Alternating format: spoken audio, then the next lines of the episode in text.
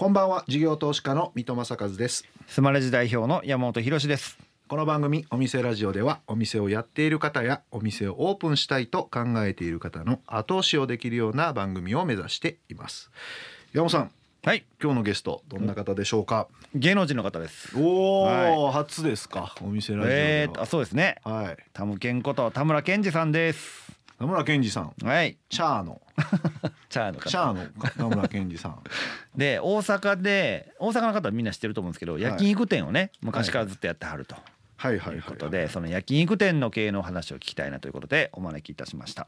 二つビジネスを回していくところがどんな感じなのかなとかも含めていろいろとちょっと聞いてみたいなというところですね。はい。はい。ではこの後炭火焼肉田村のオーナー田村健二さん登場ですさあお店ラジオオープンです。ゲストは炭火焼肉田村のオーナー田ムケンこと田村健二さんです。よろしくお願いしどうますもカルビの向こう側を見た男田村健二です。チェーありがとうございます。ありがとういたございます。だきました。ありがとうございます。ありがとうございいや実はあのあれなんですよ。昨日我々山本さんとあの、はい。お店お邪魔させていただき言っていましただいたんですか？はい。あ、そうですか。食べさせていただきました、大丈夫でしたはいいやいやいやいやもうめちゃくちゃ美味しかった食うてるお二人やからもう。いやめっちゃ美味しかったです。あ本当ですか？私東京でも結構焼肉屋さんよく行くんですよ、はい。ロンドンで私和牛を輸入販売する代理店の立ち上げちょっと行ったことがあって。そうですか。あの肉磨きもしたことがあるぐらいさばけるんですか？簡単な部位はいけます。あ、そうです。あの皆さんあの焼肉屋さんってね、もう簡単にできる思ってるんですよ。うん。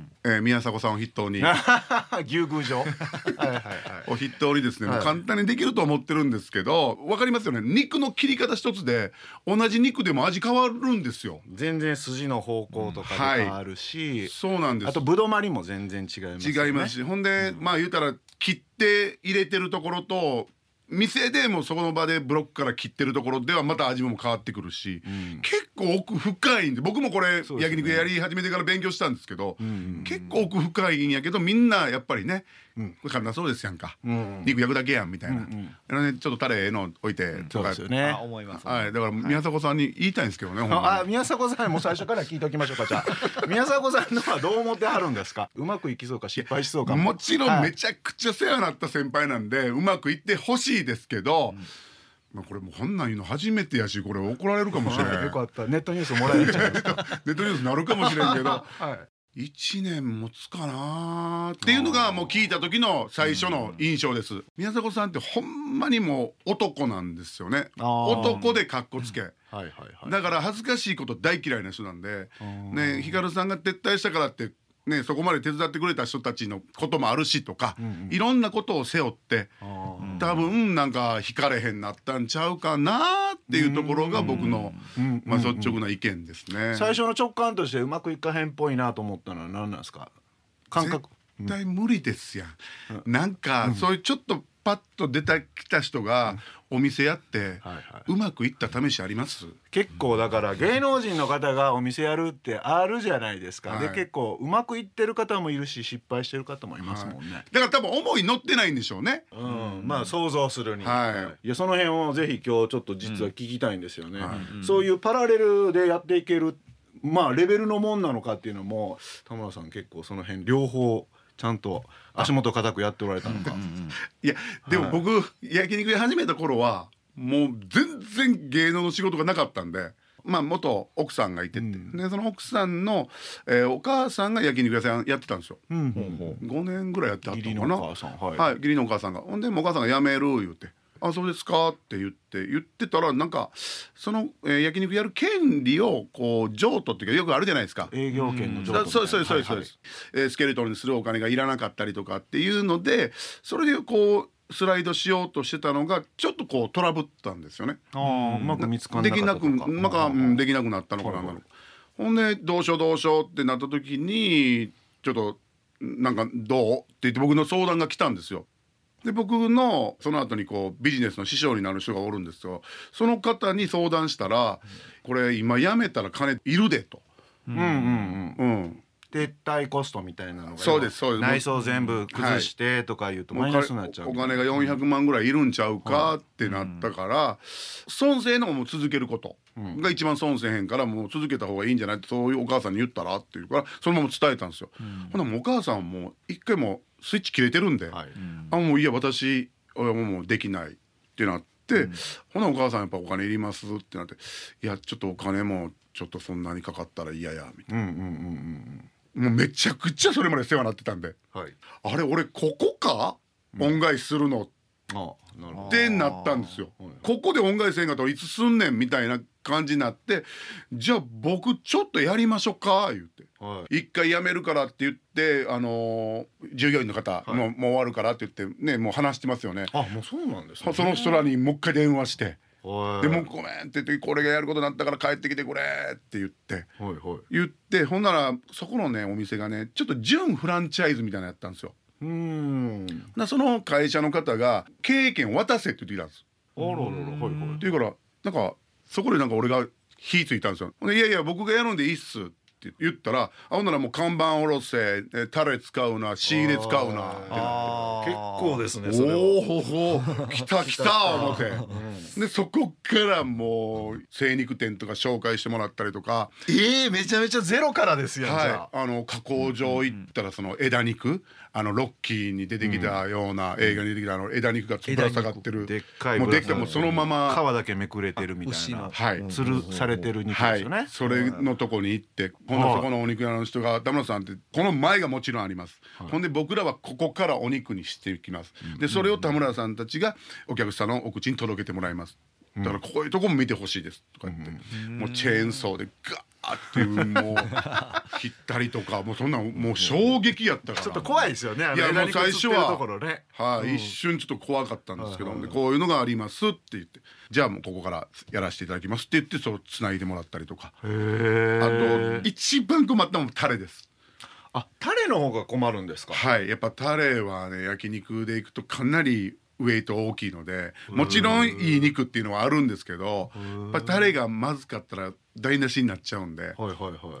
どうしようと思ってる時にお世話になってる韓国料理屋さんの社長さんを思い浮かんだんですよ。へえはいはい、であの人のとこもそういえば焼肉もやってたなと思って、ですぐ電話して「徹さん」って言うんですけど「徹さんあのちょっと話あるんですけど」って「どこ行ってます?」って言ったら「今寺田町のスナックで飲んでる」言うから「今すぐ行きます」言 って。ほんであのサバンナの高橋。はいはいはい。その当時もずっと毎日おったから「サバンナの高橋についてきてくれ」って言って「田村さんどう行くんですか?」って言って「い。まだないと言いますけど途中行く時に「お前援護射撃頼むな」って俺言ってたらしいんですよ。脳を 教えるようにうまく持っていけよ社長を盛り上げてくれと言ってなんかいろいろ全部話してでタレをがないと。でもうオープンが1週間後や。でもうなんとかタレもみだれ。で冷麺とか欲しいって言ってえ一週間前にまだそんなもそうみだれとなんですよ。かタレとかないですよ。なかったんですよ。ほんならもうその社長が「分かった」って「うちのタレ使え」って言って。あそうなんですよ。ねそこのタレめっちゃうまかったんですよ。へええいいの？ってあれあのまま使っていいの？って言ったら「いやかまへん」言って。ー。言ってやってくれたんです。それなんですか？お金払わずになんですか？それもちろん払いました。ちょっとロイヤリティじゃないいけど。やロイヤリティはねもうないです。なかったですよ。ほんまにその商品代だけ払ってくれって言って、へえ、まあ、もしかしたらそこにちょっと載ってたんかもしれないですけどね。へえけどまあ普通はね使わしてはくれないですよね。そうですよね。はへえなかなかドタバタの感じですね。えーやるって決めてから1ヶ月でオープンするって決めたんでん。そこだけ決めたんですよ。その間に全部整えるっていうのを決めたんでん。スピード感だけは上げなあかんと思ったんでそれで開けましたね。でも最初はもうもう恥ずかしくてなんか。恥ずかしい。これまた語弊あるな。は。なんか僕のイメージですよ。なんかちょっと売れてない芸人さんがなんかお店やったりとかしてなんかしのいでる感。しのいでる。まさにしのいでる感が。なんかなんかあったんですよ。はいはいはい。だからもう自分の好きな先輩だけやりたくないっていうか本意ではないんですけどでももうお世話になったんでここで解散とっていう話をしてちょっと言わんといてくださいと。ラジオとかでもすみません。うんそうなん言わんといてくださいっていう話をしてたんですよ。やってから1ヶ月後ぐらいかななんか NGK のちっちゃな舞台があったんですけどその時にメッセンジャーの相原さんがは言い出したんですよ。こいつ焼肉屋やりよった」ってうーわいいよったってなって。ほんで相原さんが言うたってなったらもう席を切ったようにみんなが。急にだから剣道小林とかが「あいつのとこの上と波はサラダの違いだけや」とか「一番うまいのはもうウーロン茶や」とか。とか言い出して。はいはい。ほんでそっからもうテレビも来るじゃないですか。ほんで僕テレビ来た時に後輩とか来た時に「うまいだけ絶対言わんといてくれ」と。あそうなんですか。はい、もうだってあもう先輩のとこ来てうまいっていうのは当たり前やんってお前らも言いたないやろって言って、でも何言ってくれてもええからって言って、でそっからみんなのまあ言うたら大喜利ですよねもうか 食べた道義にら それがなんかこう、いい風になっていってほんでテレビとかも出してもらって、もう一気にドワーンきましたもん。お店ラジオ今日は田村健二さんをゲストでお迎えしていますゲストの方に一曲ということでお願いしているんですけども田村さんの一曲、はい、えー、スキマスイッチの大橋拓也さんがソロで出した曲でございまして「始まりの歌」っていう。うん。なんか思い出があるんですか？あのーなんかねちょっとしんどかった時期があった時に、えーまあ、毎朝、えーこの曲「朝一聴いてうん。なんか元気になれるんですよ。えー。はい、もう本当にねなこれ出てからずっと1年ぐらいもう毎日聴いてました。えー。はい、ポップな感じでなんかあ頑張ろう。始めようっていう感じになるので、うん。はい。じゃあ前向きな一曲ということで、大橋拓也さんの始まりの歌いただきました。ありがとうございます。なんか当時私もテレビであの拝見したの覚えてますけどすごい行列でもう入れませんレベルですはい、けどね、もうもう本店なんですけど本当にもう国道1号線沿いにあるんですけどもう本当にもう狭いんですよその前の道もね、もうそこがもう溢れ返るから「すいません」言うて。へえでも嬉しい悲鳴といえば嬉しい悲鳴。でまあまあそうですね。それってでも田村さんはもう店に立つレベルでやってたんですけどあもう結構もう時間的にはどのくらい使ってたあのそれだけはやめようと思ったんですよ。なんか店に僕がおるとか。うん。だからタレントがやってる店っていうのは売り方はやめようと思ってたんですよ。うん。なので一切接客はししたことないです。行きますけど厨房におったりとかあとはもうその売り上げをもう持って、でそのまま銀行に持っていくみたいなのを毎日を繰り返しました、あでもそういうのはやってるんですね、はい。でもそこだけはまあお金で揉めたくないじゃないですか。そうですよねちゃんとやる側が見とかんとあかんっていうかマネージメントを聞かしとかなあかんみたいなとこあるじゃないですか。うんそれをどのくらいこうちゃんとやってたのえかなーっと一番最初に僕がやりたい店こういうお店をやりたいこういう接客をしたいっていうことを口酸っぱく言いました。でそれをやってくれっていうこと、ほんであとはみんなが嫌がることをまあ一番最初はトイレ掃除とかはもう僕が全部毎日僕がやってましたえすごい。はい。それを今みんな見てくれてるんで今の幹部たちは、はい。なのであのトイレはいつも綺麗にしてくれてます。確かに。はい。トイレの匂いもあれリッツ・カールトンのホテルの匂いなんですよ。へえそれなんですか？やっぱりその高級ラインでやりたいなみたいなところなんですか？その先ほどおっしゃったやりたいお店っていうのは具体的にはどういうお店だったんですか？高級なんて全く思ってないんですけどもうとにかく居心地よくしてほしいっていうのとトイレの匂いをリッツ・カールトンにしてるのは僕もうリッツ・カールトン、まあ、ホテルのサービスがサービス業の最高峰やと思ってるんで、従業員のみんなには焼肉会のリッツ・カールトン目指そう。っていうのを言ってるんですよ。リッツ・カールトンの従業員はなんかお金渡されてるんですって、プラスワンのサービスをしていいよって。そのためにはここまでのお金は勝手に何の相談もいらない。使っていいよっていうのがあるんですよだからうちの従業員にも何か思ったことはもうお金使っていいからやりなさいって言ってるんですよ。え焼肉店舗内でも予算を与えてもらえてるんですか、与えてもうあこれお金かかるなと思ってもやりなさい。俺今日誕生日やねみたいな声が聞こえたらはいはいケーキ買いに行って出してあげなさいとかはいはいはい。そういうのはもうやっていいよって言ってます。へえすごいな、はい。そのホスピタリティ。はい。ななんかでもそれ自分やられたらめっちゃ嬉しいじゃないですか。うんうんうんもうこの店また来ようって絶対思うし、もうサービスが悪かったらどんなにうまくても二度と行かないでしょ。うん僕そうなんですよ。箕面のキューズモール店っていうのがあるんですけどでそこでねなんか覆面調査はいみたいなのがあるんですって。まあ、大体70点ぐらい取ればあのいい接客をしてるよっていうあれなんらしいんですけど結構厳しいらしいんですよ。そこで100点取ったんですよ。えやった本人らもびっくりして、ほんでその覆面調査やってる側もびっくりして。100点なんて取れるとこないと思ってましたっていうぐらいで。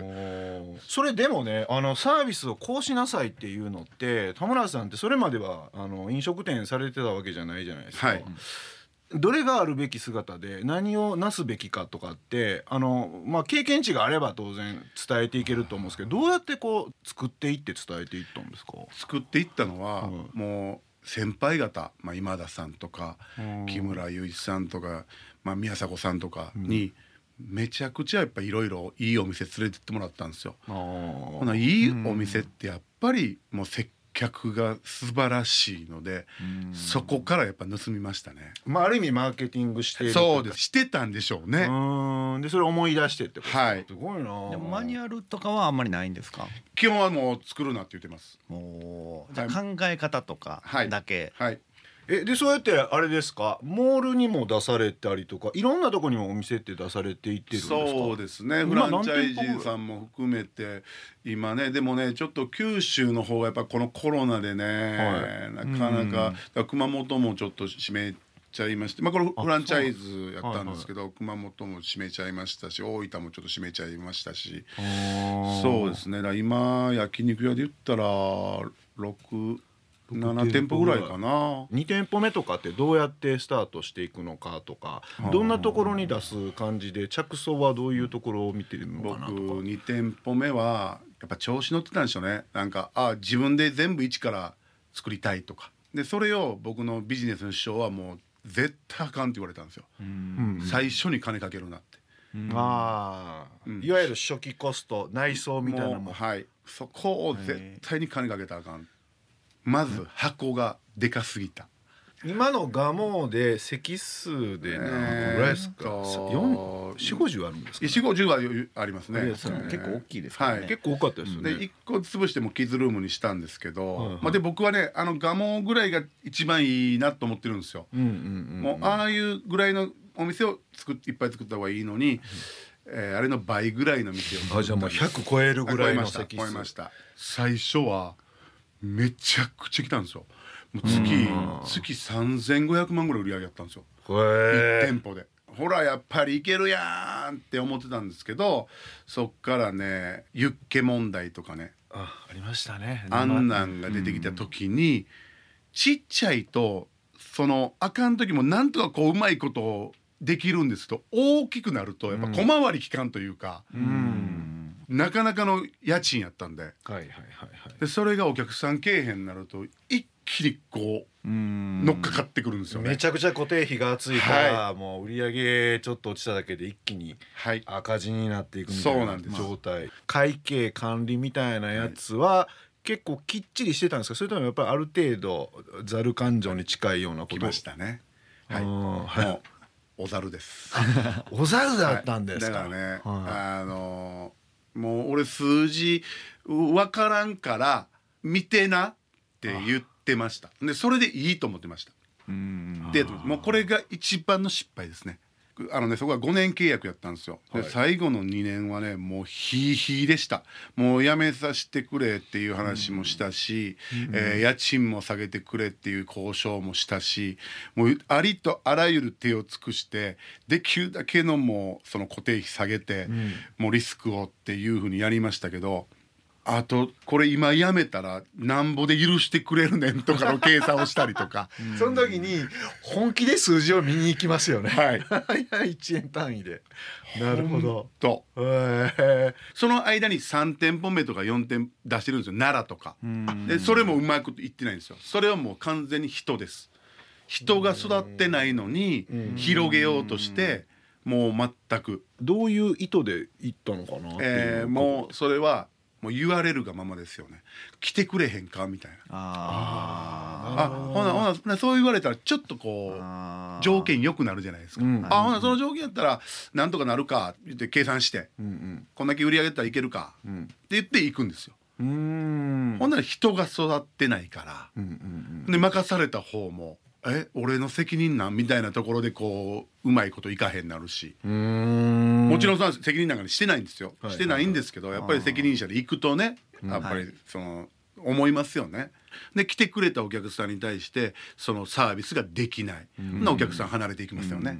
もうこの悪循環。悪循環でしたね。なんかでもあれですよねあの人との関係性でずっとこう始めてうまくいかれたんですけど次の店舗も人伝いでいろいろとこうやっていってたら今度そっちがあだになっていったみたいな感じは多少ありました。本当は経営的にはドライにこれががっちり儲かるかどうかをはい。自ら探していった方がいいのかなっていう感じはしますけどその辺がなんかあれですねどっちにうまく使っていくかっていう感じが聞いててありますね。そうですん。ね。でそうなるとやっぱり人も離れていくし、高校の同級生の子がまあうちに入ってくれてやってくれてたんですけど、その子がいなくなれば自分の給料払わんでいいでしょみたいな感じを多分思ってくれたと思うんですよ。でそれで離れていったりとか、そこからどう立て直していったかをちょっとじゃあ来週、はい。させていただければと思います。はい、えー、と今週のゲストは炭火焼肉田村のオーナー田村健二さんでした。田村健二さんには来週も引き続きはいお付き合いいただきます。よろしくお願いします。よろしくお願いしますありがとうございました。事業投資家の三戸正和とスマレジ代表の山本博でお送りしてきましたお店ラジオそろそろ閉店のお時間です。はい。この番組ではお店の方からの PR メッセージが留守番電話という形で届きます。それでは聞いてみましょう。もしもし、埼玉の越谷駅から徒歩3分、クレープ専門店クレープチャップスです。メニューが豊富で全50種類以上、甘い系のいちごチョコクリームから、おかず系のチキンカレーのクレープまであり、トッピングも豊富。生地はもちもち食感でハマってしまうほどの美味しさです。ラジオ聞きましたと言っていただけたら10%割引いたします。ぜひご来店お待ちしております。えー、おかず系クレープってあんねんね。おかず系いいですね。あの、若い頃ってうん。お腹空いて腹持ちするのに結構たっぷりのあのチョコバナナみたいなバナナとか入ってるようなのとうんうんうんうん。かよう食べたなと思ってそれ食事になるレベルの、ね、あそうそうそう聞きながら、ら思い出してうん。チキンカレーですって。チキンカレー。でもあのもちもち感とうん。チキンカレーってなんか合いそうやな確かに。ねへえこれいいですね。ぜひちょっと言っていただきたいですね。ラジオ聞いたとお伝えいただければ明日3月14日からはい。3月末までしかも。ありがたい。えー、2週間ぐらいにわたり10%割引ということですので、ぜひおあの足を運んでください。今日の留守番電話のメッセージはスマレジを使っているお店クレープチャップス越谷駅前店さんからでした。ありがとうございます。さて山本さん。はいえー、ヒロッシーのコーナー。よいしょ。最後の締めですね、えー、今日タムケンさんお越しいただきましたけれども、はい。もう喋りのプロでしたからいやー面白かったですね。勉強させていただきましたけれども今どうでした？いやあのやっぱり芸人さんらしさっていうんですか、うん。あのサービス精神あふれる感じの接客の仕方というか、まあ、スタッフのへの教育っていうところがすごいなと思ったのと、あとタムケンさんが店を始めたいっていうのじゃなくてお母さんからの引き継いでやったみたいな誰かのためにやるみたいなお客さんのためにとかお母さんのためにやるっていうそういうなんか大義をうまく使われる方なんだなって思いました。うーん。なんかやっぱ人情味あふれる感っていうのがすごかったですよね。だから、タレで困っててもなんかタレを供給してくれるね。経営者の人があそうそうそうそう。手伝ってくれたりみたいななんか人とのつながりでビジネス作ってますって感じしたよをね。大事にされてるんでしょうね。うん、いやだからあれですよね、うん。社員教育にもそういうのがこうなんか脈々とつながっていってるから、人が人を呼ぶみたいなそんなお店になってる感じしましたよね。はい。